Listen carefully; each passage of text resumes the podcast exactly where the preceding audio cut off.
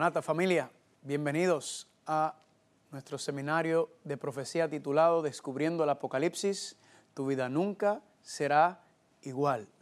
Hoy vamos a comenzar una aventura que eh, esperemos que nos lleve a una comprensión, un entendimiento más profundo de la palabra de Dios y especialmente del libro de Apocalipsis.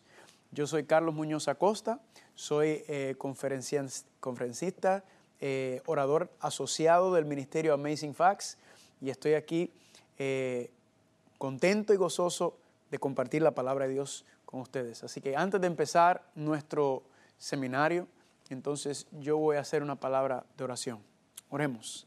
Padre Santo, Padre Gloria, te damos gracias porque hoy comenzamos esta serie titulado Descubriendo el Apocalipsis, un estudio eh, sabroso del libro de Apocalipsis y pedimos que tu Espíritu Santo nos ayude, nos dirige, Padre, para que podamos, por medio de este seminario, acercarnos más a ti, conocerte mejor, entender tu palabra, tu palabra mejor y prepararnos y preparar a otros para morar en tu presencia.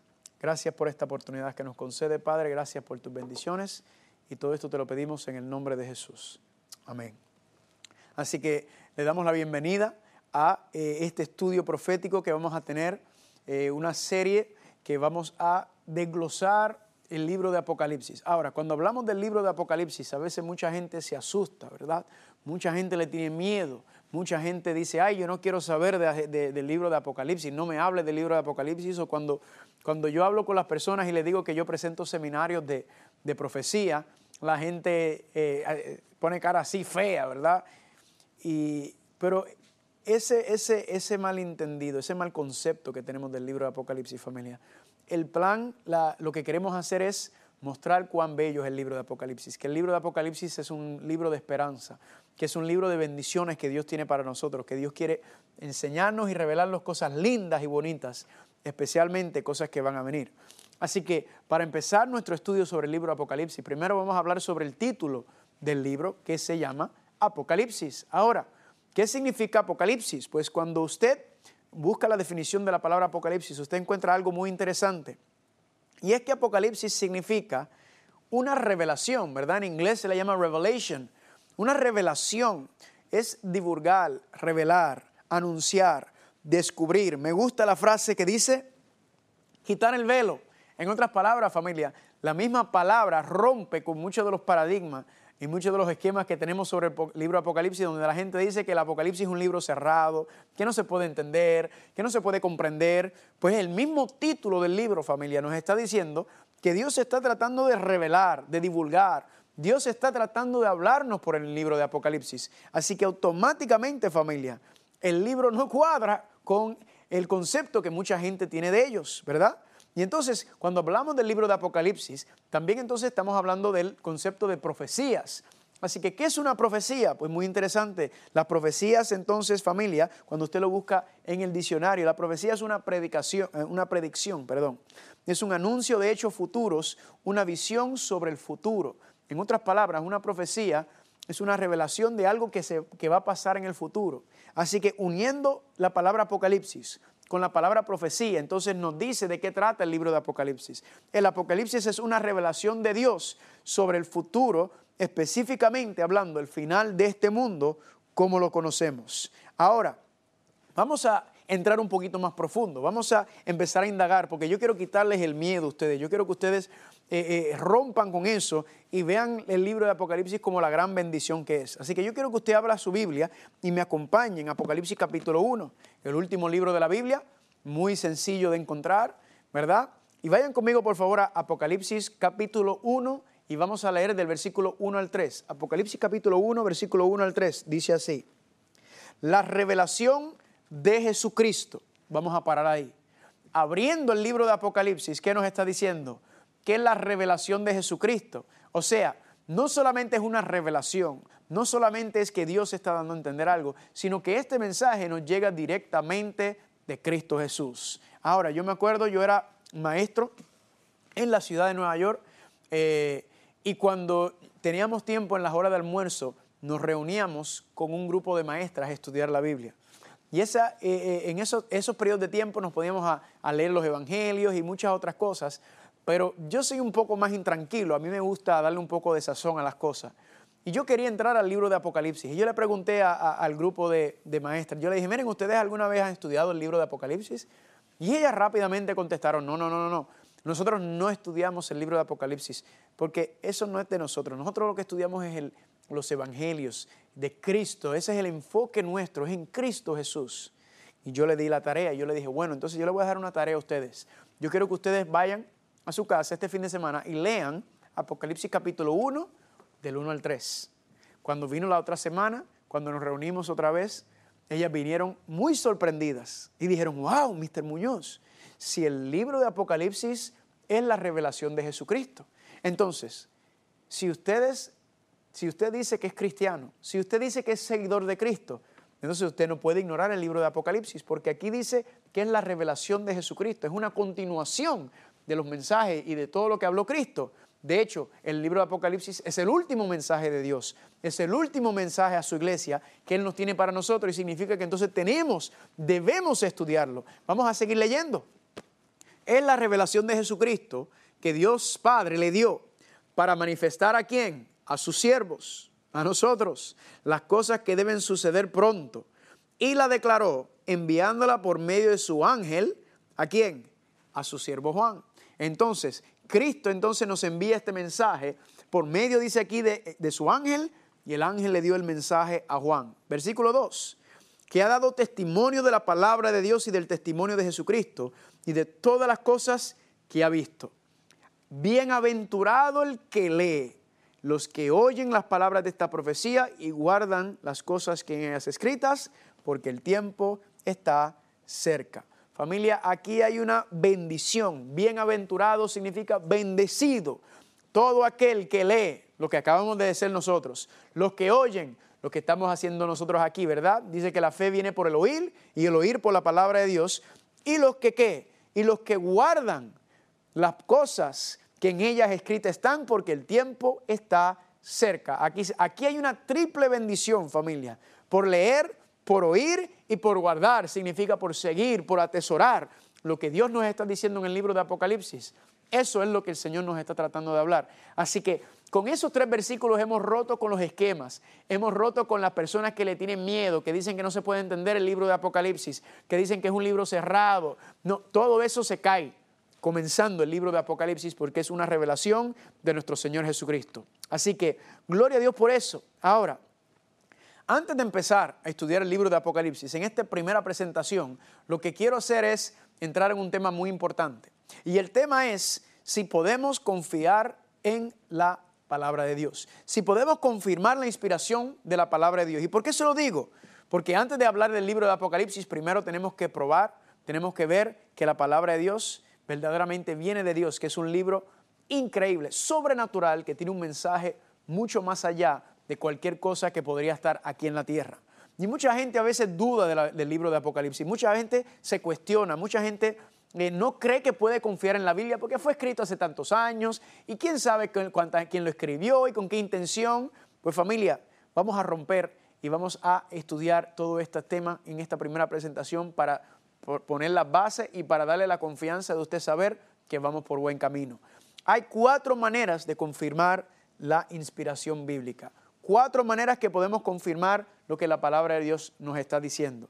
Hay más, pero yo quiero estudiar con ustedes cuatro. La primera es la ciencia, la segunda es la historia, la tercera son las profecías y el cuarto los testimonios. Ciencia, historia, profecías y testimonios.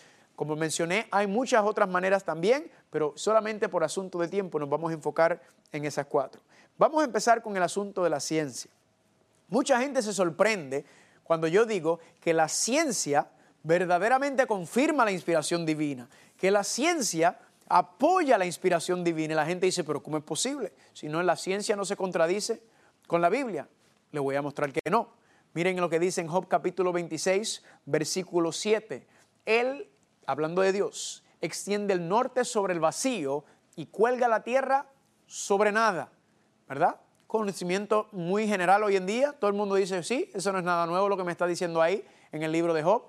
Lo que pasa es, familia, es que el libro de Job se escribió, se cree que fue uno de los primeros libros que se escribió hace más de 3.000 años atrás, familia. Entonces, ¿qué es lo que está diciendo, familia? Dios está diciendo desde antes que la tierra cuelga sobre la qué? Sobre la nada. Eso, familia, será, no será asombroso para nosotros, pero ese conocimiento es considerado la ciencia moderna. Dentro de los últimos 500 años es que los astrónomos han llegado a entender que la Tierra está colgando sobre el vacío, familia. Este concepto desde el comienzo ya Dios lo había revelado, amén. Principios de ciencia. Dice Levíticos capítulo 17, versículo 11, y es que la vida de todo ser está en la sangre. Nuevamente nosotros sabemos que la vida está en la sangre, que si nos desangramos, pues morimos, ¿verdad? porque no hay, entonces el cuerpo no tiene cómo transportar el oxígeno y todas las bendiciones y, los minerales y las proteínas y todo lo que necesitamos por medio de la sangre. Ahora, nuevamente, esto para nosotros no es nada nuevo, pero esto también es ciencia moderna.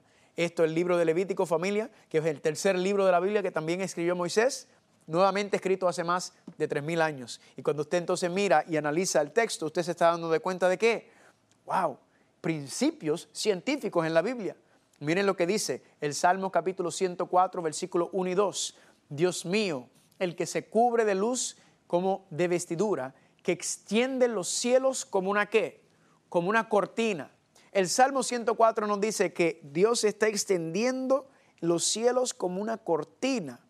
Es interesante notar que los científicos modernos, la astronomía, ha encontrado que el universo se está expandiendo que el universo se está ampliando, que está creciendo el universo. ¿Qué nos está diciendo eso, familia? Que si se está expandiendo, que si está creciendo, entonces lo que nos está diciendo el Salmo 104 es veraz, que dice que qué? Que se extiende como una cortina nuevamente. Esto es algo de la ciencia moderna y ya este principio ya estaba explicado en el Salmo 104, escrito hace más de 3.000 años, mucho antes de la ciencia moderna. Así que familia, esos solamente son algunos pedacitos y destellos de lo que se puede encontrar, podemos pasarnos todo el día haciendo esto. Pero sí hay un principio muy interesante, sí hay un principio que quiero compartir con ustedes. Este hecho histórico quizás es uno de mis favoritos, analizando y mirándolo a la perspectiva de la ciencia. Y es con, el, eh, con Cristóbal Colón. Si usted sabe, Cristóbal Colón es quien se le da el crédito, ¿verdad?, por descubrir América. No se descubre nada porque ya estaba ahí, pero bueno, descubrirlo para las personas que estaban en el viejo mundo, en Europa, ¿verdad? Entonces, Cristóbal Colón, familia, la ciencia del tiempo de Cristóbal Colón, los científicos decían, eh, el consenso general era que la Tierra era plana, ¿verdad? Que la Tierra era plana y que no, eh, si usted se, trataba de aventurar más allá del mar, que era lo que ellos veían en el, horizonte, usted se hubiera caído en el abismo y se hubiera perdido. Y quién sabe lo que le hubiera pasado, porque había incertidumbre, no se sabía. Pues familia, Cristóbal Colón en sus cartas le dijo a los reyes católicos que él se iba a aventurar, que él iba a ir, esto fue en el año 492, y él dice en sus cartas, dice que para la ejecución de mi empresa de viaje, dice él, a las Indias, no he utilizado razón, ni matemática, ni mapas, sino solo apliqué lo que, lo que había dicho el profeta Isaías. El famoso eh, navegador, Cristóbal Colón, dice, yo no me dejé llevar por los científicos, por los instrumentos, por los mapas, por nada de eso. Él dice, yo solamente me dejé llevar por lo que dijo el profeta Isaías. Ahora, ¿qué fue lo que dijo el profeta Isaías?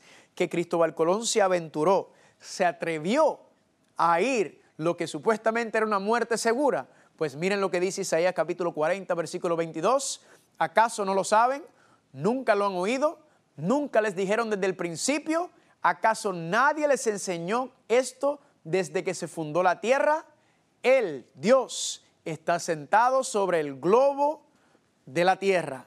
Familia, aquí esto fue lo que Cristóbal Colón leyó y dice él que cuando vio que estaba que la Biblia decía que estaba sentado sobre el globo de la tierra, la esfera, ¿verdad? Un concepto tridimensional que no existía en esos tiempos.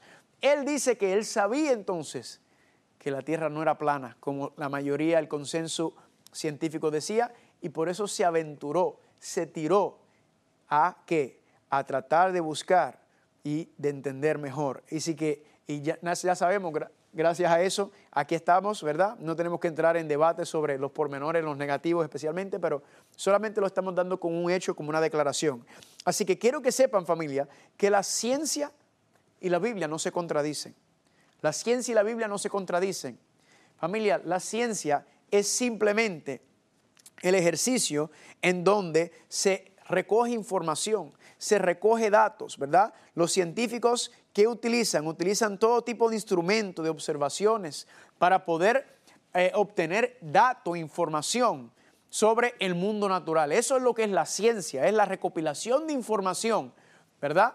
Del mundo natural para poder entender y explicar el mundo natural. ¿Qué es lo que pasa? Que el problema no es la recopilación de la información y los datos. El problema con el cual nos encontramos es la interpretación que se le da a esa información, a esos datos, en donde está el problema, porque hay veces que personas tienen intereses económicos, tienen intereses filosóficos, tienen intereses de reputación, ¿verdad? Intereses eh, eh, intelectuales, financieros. Entonces, es el problema la interpretación que se le da a los hallazgos científicos, dónde consiste el problema, pero como usted puede ver, familia, no hay, ninguna, no hay un problema con la Biblia. ¿Qué es lo que pasa? Familia, que la Biblia no es un libro de ciencia, no me malentienda. Lo que pasa es que la Biblia contiene verdades científicas, tiene principios científicos que podemos ver. Y otra manera de analizarlo y entenderlo es que mucha gente a veces creen que porque la ciencia no puede explicar a Dios, no puede ver a Dios, no puede medir a Dios, no puede oler a Dios, que Dios no existe. ¿Cuál es el problema con eso? Que la ciencia está hecho para explicar el mundo natural. El propósito de la ciencia es entender y comprender lo que el mundo natural, cómo se comporta, cómo hace, cómo, cómo se mueve. Familia, Dios es sobrenatural. Dios es un concepto mucho más allá de, lo que es nosotros para un mundo natural. Así que, ¿cómo es que podemos utilizar métodos eh, eh, científicos para entender el mundo natural cuando Dios es sobrenatural? ¿Eh? No se puede. Entonces estamos perdiendo el tiempo tratando de buscar en la ciencia entender que Dios puede existir. Ahora, hay ciertas disciplinas científicas que sí nos confirman y nos enseñan que más allá de un ser sobrenatural hay una inteligencia, ¿verdad? Hay detrás de la creación, y podemos analizarlo de muchas maneras, que el concepto, ¿verdad? La DNA, la información, la genética, tiene información, la DNA. ¿De dónde surge esa información? Porque la información no surge de la nada, tiene que venir de una base, familia.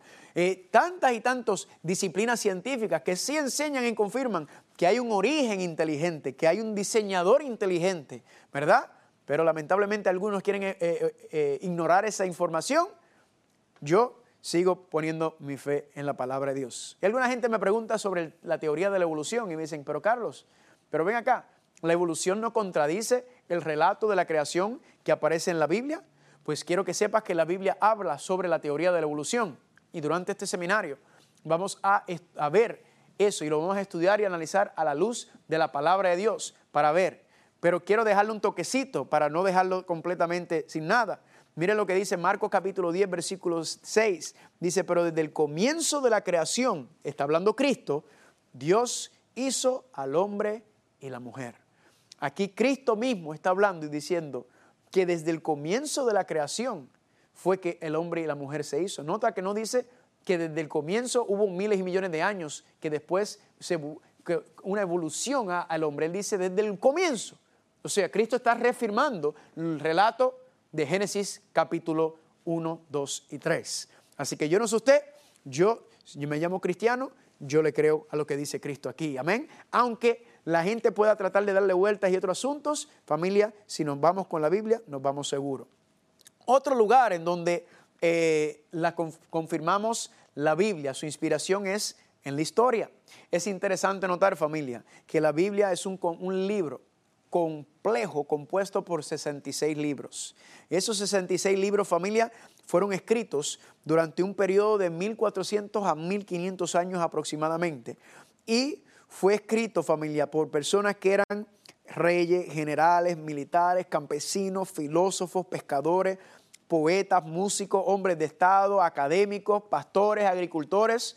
Nunca he visto un libro en la historia de este mundo como es la Biblia, el espectro cubre tantas disciplinas, tantas áreas, transciende tiempo, transciende cultura, transciende raza, todo lo que habla la Biblia. Cualquier persona en cualquier parte del mundo lo lee y se relaciona con él. Por eso el cristianismo tiene tanto apego y tanto, tanto gozo. Y sin embargo, a pesar de que tiene 66 libros y escrito por aproximadamente 40 personas, Familia, los seis libros de la Biblia tienen una armonía intacta. ¿Por qué razón? Porque dice la palabra de Dios en 2 de Timoteo 3:16 que toda, toda escritura es inspirada por Dios. Podemos mirar familia y ver que aunque son aproximadamente 40 escritores, la Biblia nos enseña que hay un solo autor y ese autor es Dios. Dios es el que entonces le dio a su pueblo las preciosas palabras con las que nos encontramos. Y vamos inclusive a ver, por ejemplo, si vamos al Salmo capítulo 22, el Salmo capítulo 22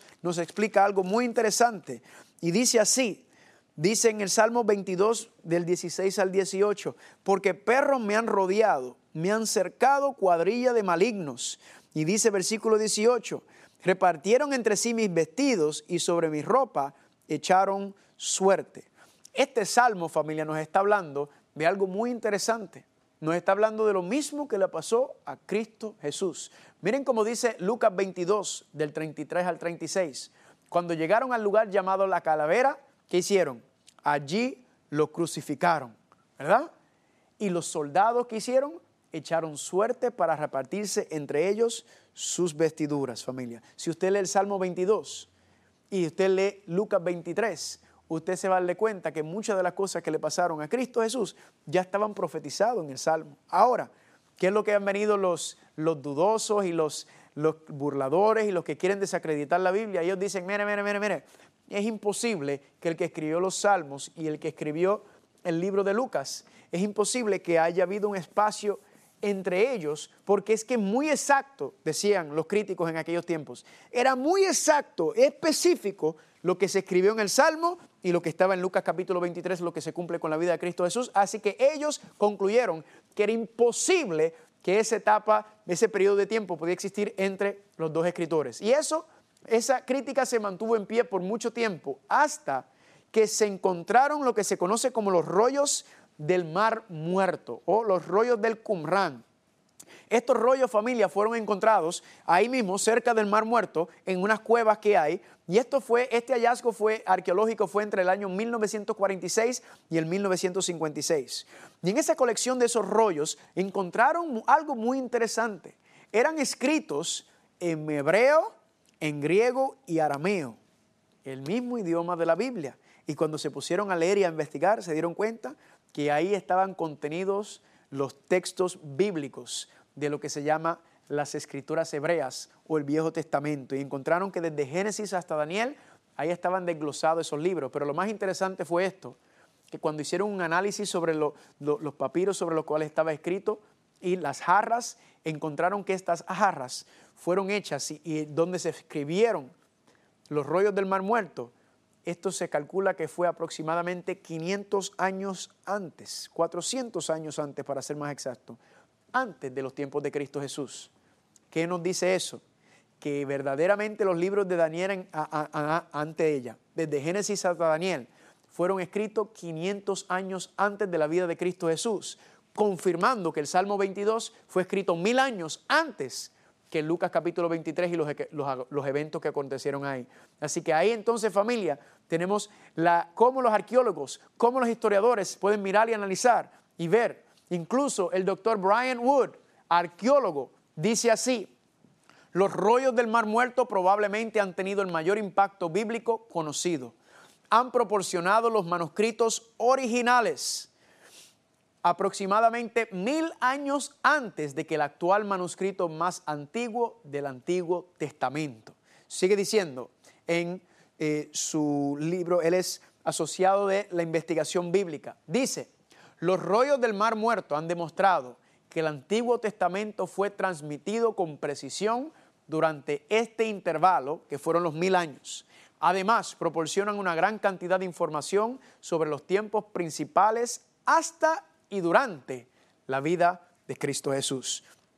Estos rollos que están haciendo familia entonces nos están diciendo que efectivamente todo eso que se había escrito antes y durante el tiempo de Cristo Jesús es veraz es, se puede confirmar. Todo eso entonces, familia, le cerró, eh, por lo menos en ese punto, a los críticos, a los que querían atacar y menospreciar la Biblia, especialmente lo que son eh, el libro del Antiguo Testamento, que son las escrituras hebreas. Pero alguna gente me pregunta, pero Carlos, y entonces el Nuevo Testamento, ¿verdad? Lo que se llaman las escrituras griegas, ¿podemos confiar en ellas también?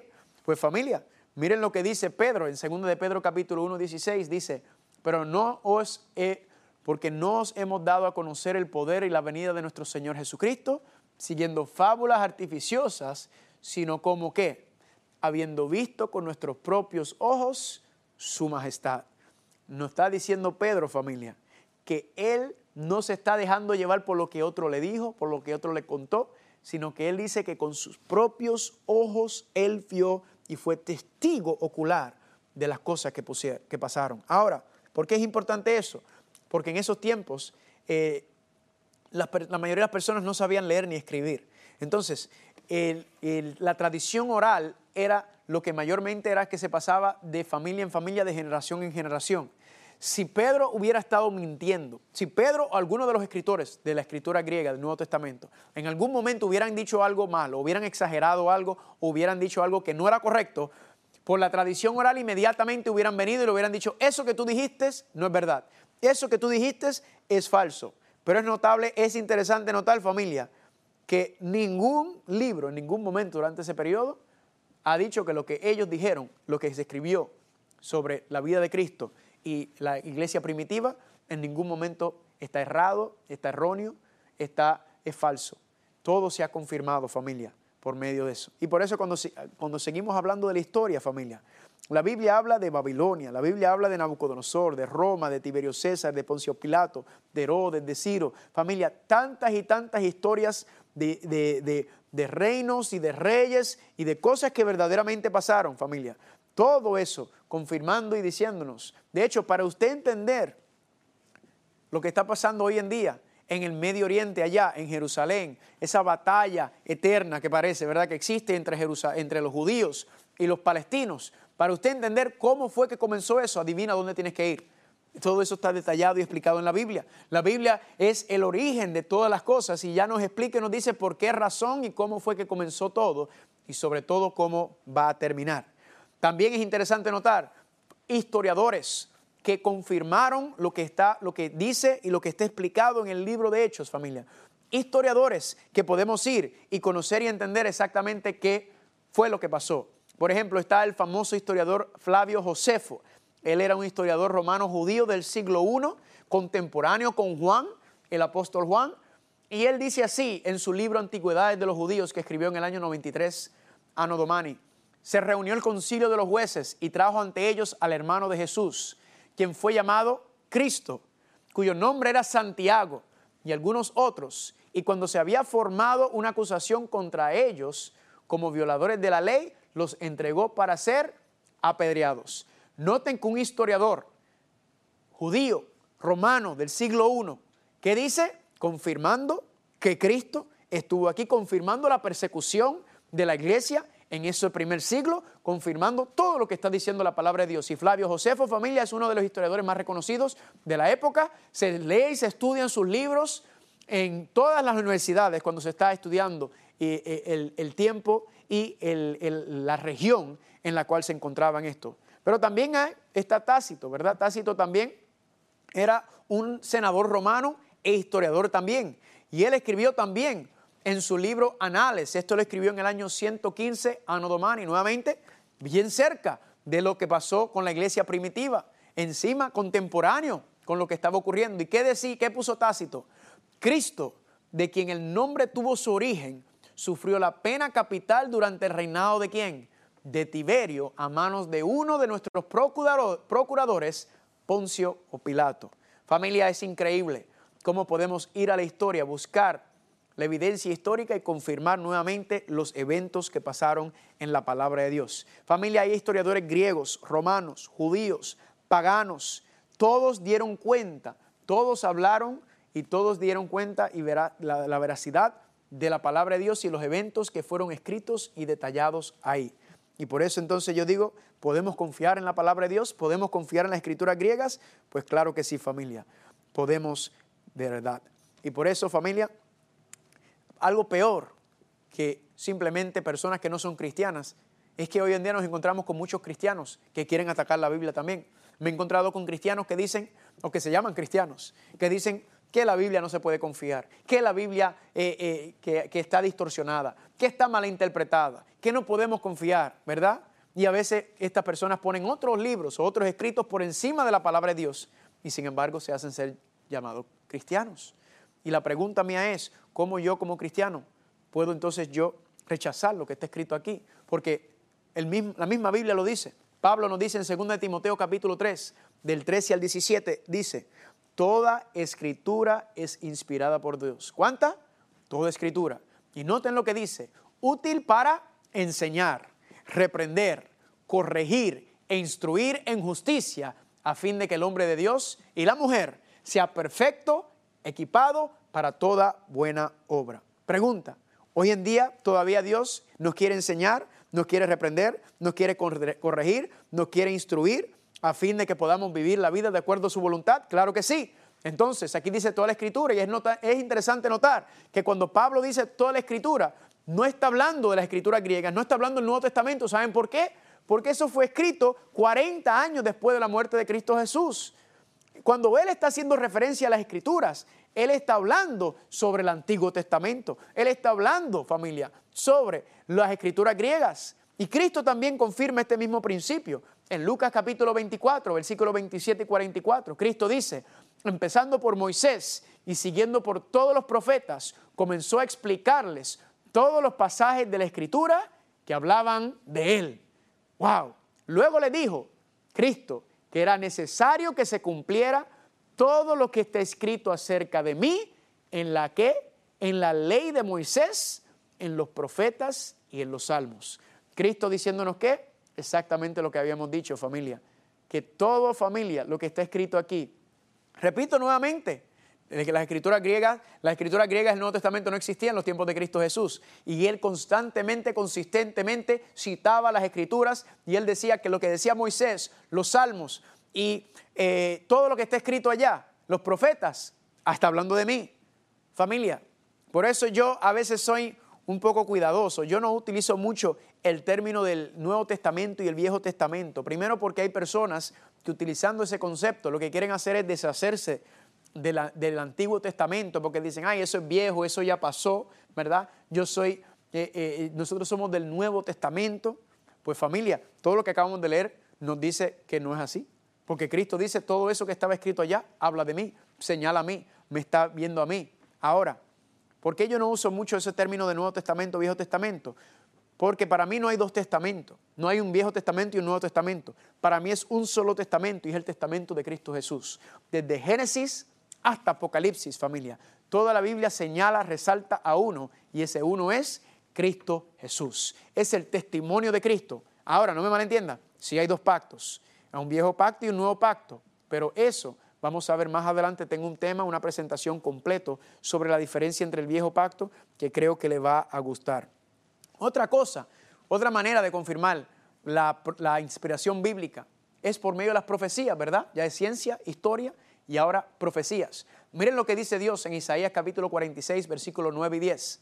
Dice, acuérdense de los primeros sucesos de la antigüedad, porque yo soy Dios y no hay otro. Nada hay semejante a mí, dice el Señor. Yo anuncio desde un principio lo que está por venir y doy a conocer por anticipado lo que aún no ha sucedido.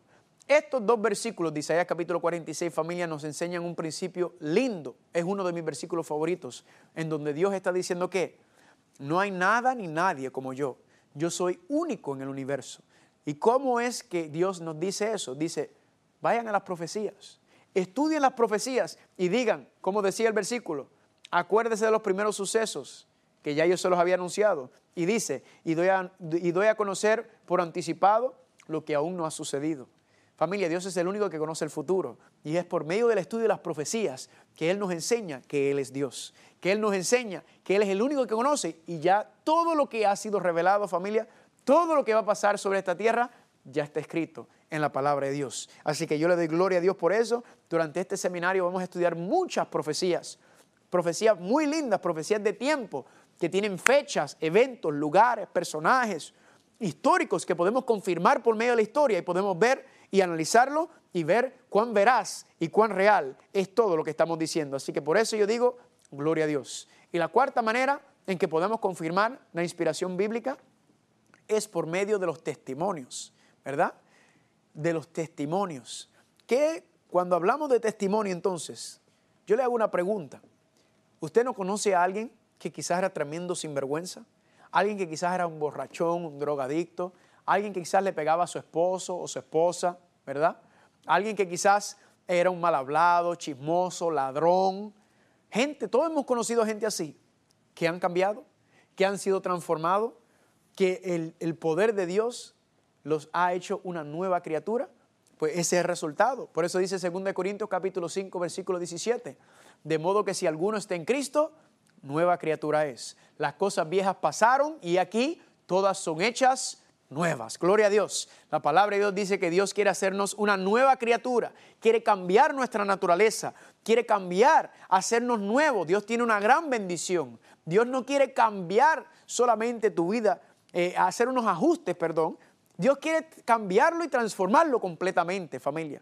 Esa es la bendición. Y yo soy testimonio, familia, de esta transformación que Dios quiere hacer en tu vida, porque hace 10 años usted me ha conocido, o me hubiera conocido, y usted hubiera dicho, tremendo sinvergüenza este muchacho. Yo vivía los placeres de la vida, bebiendo, fiestando, en todos los lugares equivocados, con todas las personas equivocadas, haciendo todas las personas equivocadas. Drogas, todo, familia. Pero deprimido, hasta contemplé suicidarme. ¿Y sabes qué? Fue cuando toqué fondo que miré hacia arriba y le di una oportunidad a Dios. Y yo soy testimonio, familia, de que el poder de Dios puede transformar vidas. ¿Por qué? Porque lo he vivido yo mismo y mi familia y mis amistades son testigos del cambio que Dios ha hecho en mi vida. Eso no se lo puede quitar nadie. Eso nadie lo puede decir que eh, hablar por mi propio testimonio. Así que yo le doy gloria a Dios por eso. Ahora, vamos a entrar un poco eh, ya haber pasado esa confirmación y vamos a entrar un poquito ahora en el asunto de la profecía. Hay mucha gente que se dice y, me comentan, pero ¿por qué es tan difícil entender las profecías? ¿Por qué es que hay tanta, tanta gente que dice tantas cosas, verdad? Y todos se contradicen y tanta confusión. Pues eso es sencillo encontrarlo. Pedro lo explica en 2 de Pedro capítulo 3, versículos 16 y 17. Y miren lo que dice Pedro. En casi todas sus cartas, hablando Pedro de Pablo, donde habla de estas cosas, aun cuando entre ellas hay algunas que son difíciles de entender y que los ignorantes e inconstantes tuercen, como también como hacen también con las otras escrituras, para su propia perdición. Aquí nos enseña y nos está hablando familia, que qué es lo que hacen los inconstantes, los ignorantes, tuercen la palabra de Dios, viran la palabra de Dios, ¿verdad? Por su propia perdición. ¿Qué es lo que Dios nos está tratando de decir aquí, familia? Familia, aquí no es lo que yo digo, aquí no es lo que yo creo, aquí no es lo que a mí me gusta, aquí no es lo que me enseñaron. Familia, aquí es lo que yo puedo confirmar por la palabra de Dios. Y durante este seminario vamos a estudiar y vamos a poner ese principio de prueba. Aquí es lo que podemos confirmar bíblicamente. ¿Por qué? Porque es que no hay varias interpretaciones a las profecías. Hay alguna gente que dicen, bueno, es que aquí lo interpretan de esta manera, allá lo interpretan de esta manera, ustedes lo interpretan de esta manera. Familia, dice claramente en 2 de Pedro capítulo 1, versículo 20, que entendiendo primero esto, que ninguna profecía de la Escritura es de interpretación privada. Ninguna profecía de la Escritura es de qué? De interpretación privada. Yo no puedo venir a tratar de interpretar esto como yo quiero, como a mí me gusta, como, como a mí me conviene. Yo tengo que dejar que la misma Biblia sea la que se explique y la misma Biblia es la que se habla, familia. Ese es el principio bíblico. Eso es lo que tenemos que hacer, familia. Solamente hay dos tipos de interpretación de la Biblia, el correcto y el incorrecto. ¿Por qué? Porque la verdad no es subjetiva, familia. La verdad es objetiva, familia. Está aquí. Aquí no hay dos maneras de ver lo que esto. No, es que la Biblia, familia, es una. Así que me pregunto si estamos dispuestos a poner al lado nuestras ideas preconcebidas, lo que nos ha enseñado y dejar que sea la palabra de Dios la que nos dirige y nos lleve para entender exactamente lo que Dios nos está diciendo. Quiero decirle, le voy a mostrar durante este seminario que hay tres problemas de interpretación que yo encuentro que las personas con la Biblia. De hecho, son cuatro, vamos a decir cuatro. Tres, cuatro problemas generales con el entendimiento y la interpretación del libro de Apocalipsis. Número uno es que muchas personas a veces agarran el libro de Apocalipsis y empiezan con el capítulo 1 y van a Apocalipsis 1, 2, 3, 4, 5, 6, sucesivamente, y lo leen como si fuera en lineal, como si fuera un relato cronológico. Y eso es un error grave. ¿Por qué? Porque en que hay una base cronológico al libro de Apocalipsis, verdaderamente Dios utiliza el sistema de la recapitulación en el libro de Apocalipsis y en la literatura apocalíptica en general, donde ese método es repite y amplía, repite y amplía. Entonces, si usted trata de leer el libro de Apocalipsis del 1 al 22, corrido así, como si fuera un relato eh, cronológico, usted se va a enredar. ¿Por qué? Porque van a aparecer los símbolos y las cosas repetidamente. Vamos a ver durante este seminario, yo les voy a enseñar el método que se llama recapitulación. Es un método muy sencillo y nos ayuda a entender que estamos no solamente entendiendo y comprendiendo, interpretando la, la profecía correctamente, sino que estamos siguiendo los marcadores bíblicos inspirados divinamente para saber que Dios nos está dirigiendo en esto. El otro problema principal que encuentro que con las personas es el alto contenido simbólico y de lenguaje figurado. La literatura apocalíptica, que mayormente se compone por el libro de Daniel y Apocalipsis, encontramos que eh, hay mucha simbología. Hay muchos símbolos. No significa que no hay elementos literales, sí lo hay. El problema es que la gente se confunde con, eh, con, los, con, los, elementos simbólicos y a veces le quieren dar un sentido literal y a veces lo que es literal le quieren dar un sentido simbólico. Así que eso también trae mucho enredo. Vamos a ver familia que la misma Biblia eh, nos explica cuándo algo es literal, cuándo es simbólico, cómo interpretarlo y cómo verlo. Y ya mismo vamos a hacer un ejercicio para hacer eso. El tercer punto que encuentro donde la gente se enreda mucho es que no comprenden y entienden que el libro de Apocalipsis está localizado en el santuario celestial. ¿En dónde? En el santuario celestial. Vamos a ver que el libro de Apocalipsis es Cristo caminando por medio del santuario, no el santuario terrenal que Moisés le levantó a Dios, ni Salomón, sino el santuario celestial, ¿verdad? Todo es caminando Cristo por medio del santuario cuando Él asciende al cielo. Desde las diferentes partes del santuario, todo eso lo vamos a analizar más adelante. Y es muchas de las razones por las cuales la gente a veces se enreda. Quiero leer con ustedes un versículo. Vayan conmigo al libro de Hebreos para confirmar lo que le estoy diciendo. Que Cristo está, el santuario, esos viejos, eso pasó. No, familia. En el santuario está el plan de salvación. En el santuario Dios nos ha explicado cómo es que nos va a salvar, cómo es que va a librarnos del pecado por medio de su Hijo Cristo Jesús. Y por eso dice Hebreos capítulo 8, versículo 1 y 2. Acompáñenme, dice ahí, Ahora bien, el punto principal de lo que venimos diciendo es que tenemos tal sumo sacerdote, el cual se sentó a la diestra del trono de la majestad de los cielos, ministro, hablando de Cristo, del santuario y de aquel verdadero santuario que levantó el Señor y no el hombre. Yo digo, gloria a Dios, este versículo nos están confirmando que Cristo nos está ministrando, no aquí en la tierra, sino está ministrando en el santuario celestial. Ahí también, si quiere ir conmigo, Hebreos capítulo 9, versículo 24, dice, porque no entró Cristo en el santuario hecho de mano, figura del verdadero, o sea, figura, sombra, tipo del verdadero, sino que en el cielo mismo para presentarse ahora por nosotros ante Dios. Gloria a Dios, familia. La Biblia nos enseña que Cristo está en un santuario celestial intercediendo por su pueblo. Amén. Y vamos a ver a Cristo caminando en el Apocalipsis, caminando por medio del santuario. Por eso la base, el fundamento de este seminario es el santuario. Es lo que está explicado ahí.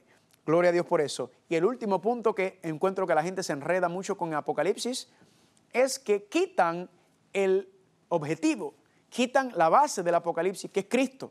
Familia, si usted quita a Cristo del Apocalipsis, usted no tiene nada, porque es la revelación de Jesucristo. Y me encuentro con mucha gente que a veces se enfoca más en el anticristo del Apocalipsis que en el mismo Cristo y todos lo levanten y exaltan al anticristo y quitan a Cristo. No.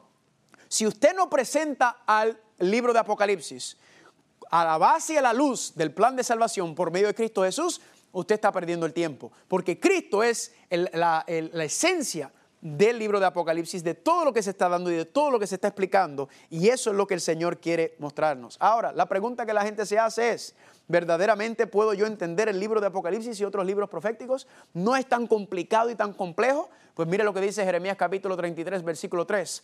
Clama a mí y yo te responderé y te enseñaré cosas grandes y difíciles que tú no conoces. Ay, es que yo no puedo entenderlo, es que yo no he estudiado, yo no, yo no tengo el conocimiento, yo no, no tengo esa mente.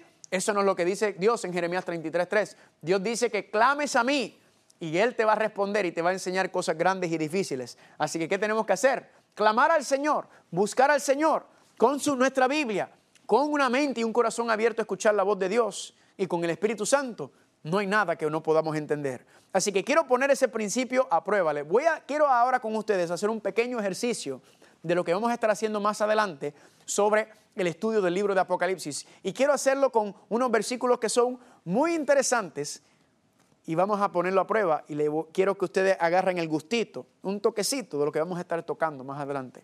Miren lo que dice Apocalipsis capítulo 13, versículos 1 y 2. Dice, vi subir del mar una bestia que tenía siete cabezas. Y dice, el dragón le dio su poder, su trono y grande autoridad.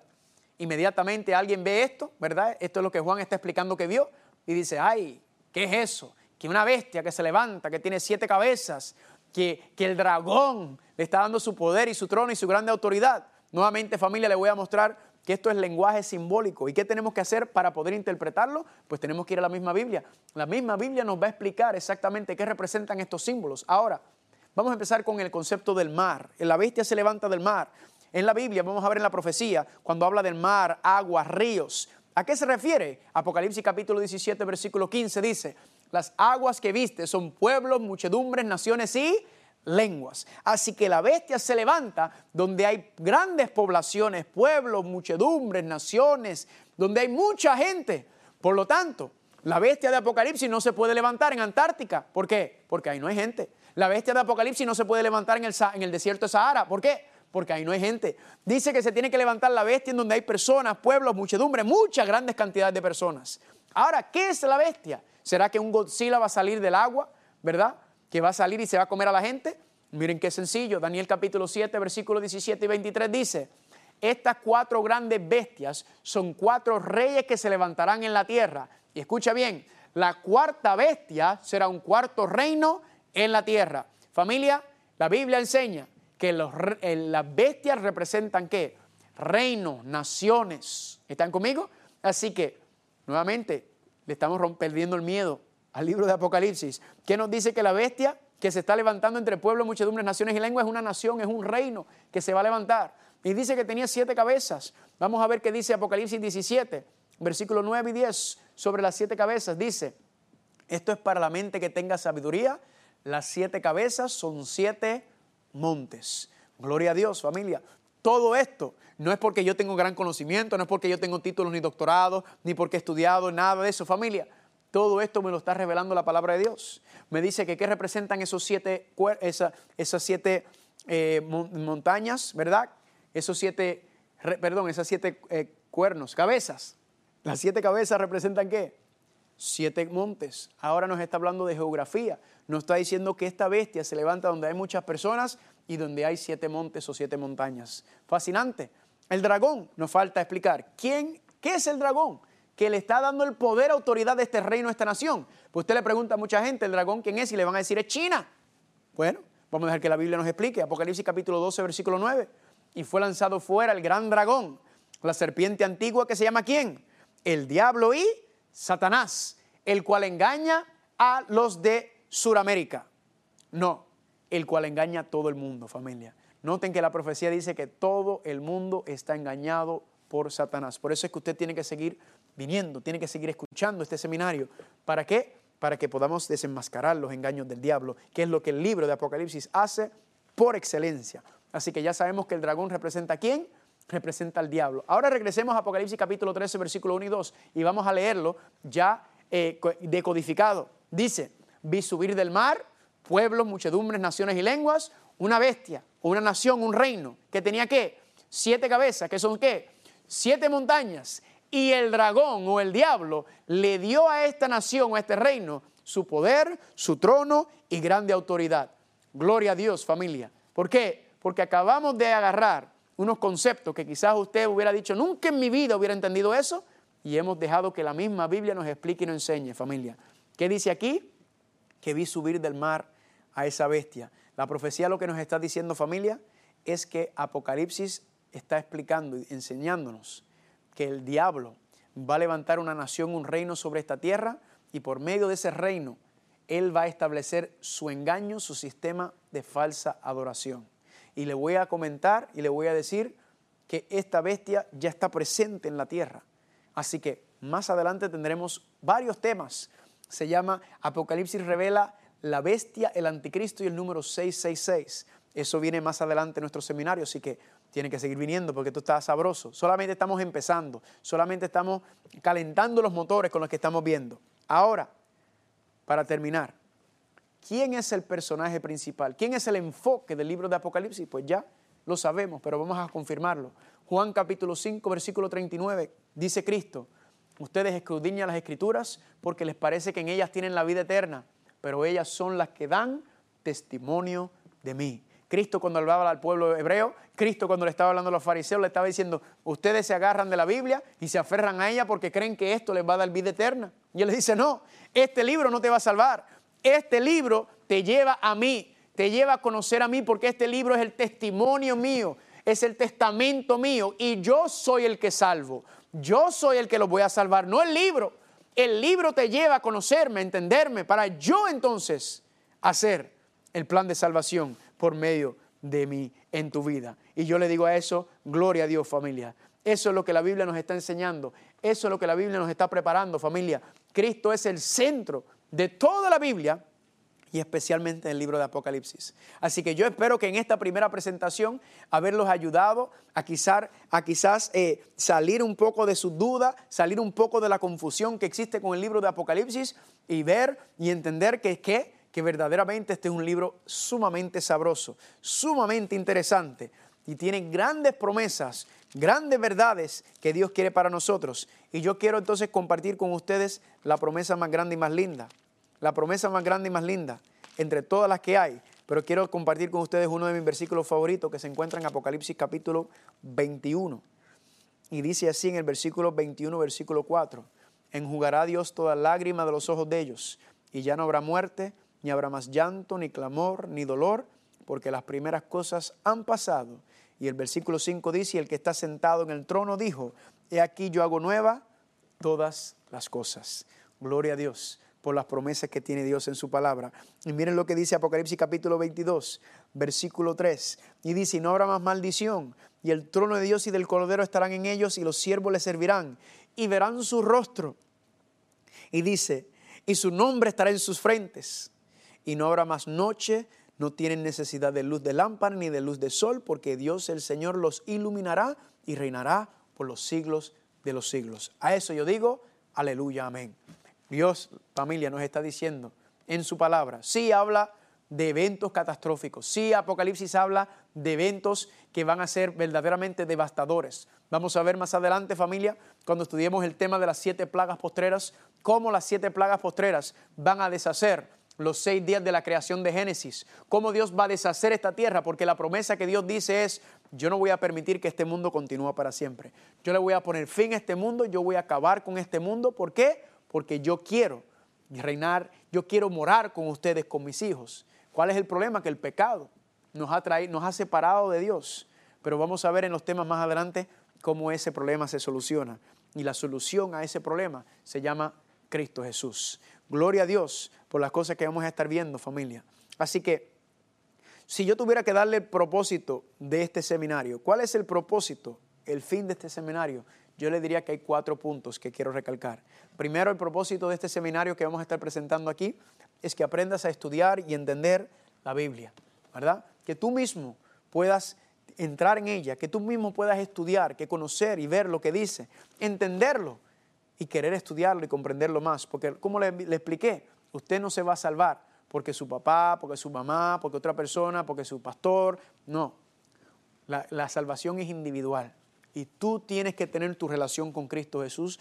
Tú tienes que conocerlo tú mismo. ¿Y cómo conoces a Cristo? ¿Cómo lo puedes hacer? Es por medio de su palabra, familia. Así es como Él nos salva. La Biblia nos salva. La Biblia nos lleva a Cristo. Y Cristo es la salvación. No solamente, número uno, que aprendas a estudiar y entender la Biblia, sino número dos, para que tú puedas entenderlo e ir a enseñarle a otro. Porque de nada te sirve tú conocer toda esta información si tú te quedas con él.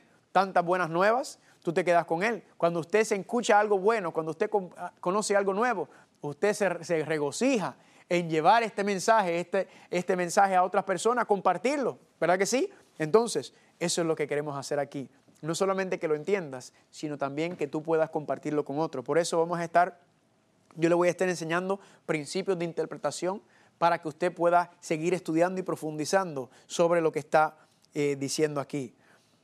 La tercero, enseñarte cómo vivir una vida consagrada en el presente y prepararte para el futuro. Recuerden, la profecía es lo que Dios está revelando lo que viene en el futuro, ¿verdad? ¿Para qué?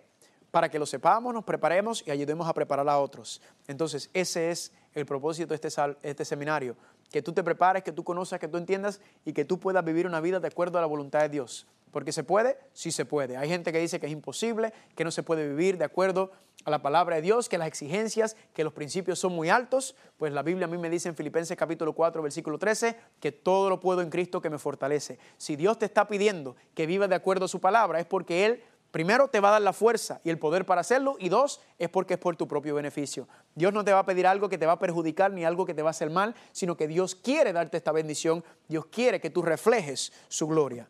Y por último, la número cuatro, enseñarte por medio de todo lo que estamos viendo a que te enamores de Cristo. Porque familia, escúchame bien, si no estás enamorado de Cristo, no, no te vas a salvar. Si yo no estoy enamorado de Cristo, yo no me voy a salvar. Tenemos que enamorarnos del Señor. Si nos enamoramos de Cristo, familia, todo lo demás se soluciona. Todo lo demás se pone en contexto con la vida de Cristo Jesús, la palabra de Dios, pero tenemos que enamorarnos de Él. Y la única manera de enamorarnos de una persona es pasando tiempo con esa persona. La única manera de enamorarnos con Cristo Jesús es que pasemos tiempo en el estudio de, su palabra, que pasemos tiempo conociéndolo a Él por medio de las historias, porque como les había mencionado, de Génesis hasta Apocalipsis, la Biblia resalta y exalta. El Padre y el Espíritu Santo están exaltando, resaltando, levantando a Salvador, a Cristo Jesús, en todas sus diferentes eh, etapas y cómo Él nos salva, familia. Así que quiero terminar con esta promesa, que este es mi versículo favorito de la Biblia. Este es la cuna y el oro de todo lo que yo sigo y, me lo trato de vivir todos los días. Y es en Isaías capítulo 41, versículo 10, como dice, no temas que yo estoy contigo, no desmayes porque yo soy tu Dios, yo te doy fuerzas, yo siempre te ayudaré, yo te sostengo con la diestra de mi justicia. Cada vez vamos a estar repitiendo ese mensaje, cada vez vamos a estar hablando de ese versículo porque yo quiero que usted se grabe eso en la mente. Porque yo no sé el problema, la situación, la dificultad que usted está pasando en tu vida, tu matrimonio, tu familia, el trabajo, en los negocios. No sé cuál es el problema, salud, físico, salud mental, pero yo sé que tienes problemas. Pero Dios te dice en Isaías capítulo 41, 10, no temas que yo estoy contigo, no desmayes porque yo soy tu Dios, yo te doy fuerzas, yo siempre te ayudaré, yo te sostengo con la diestra de mi justicia. Aferrémonos a esa promesa y desde hoy empezar a disfrutar de este seminario, de esta aventura que Dios nos va a llevar. Que puedas seguir gozando conmigo. Que el Señor te bendiga.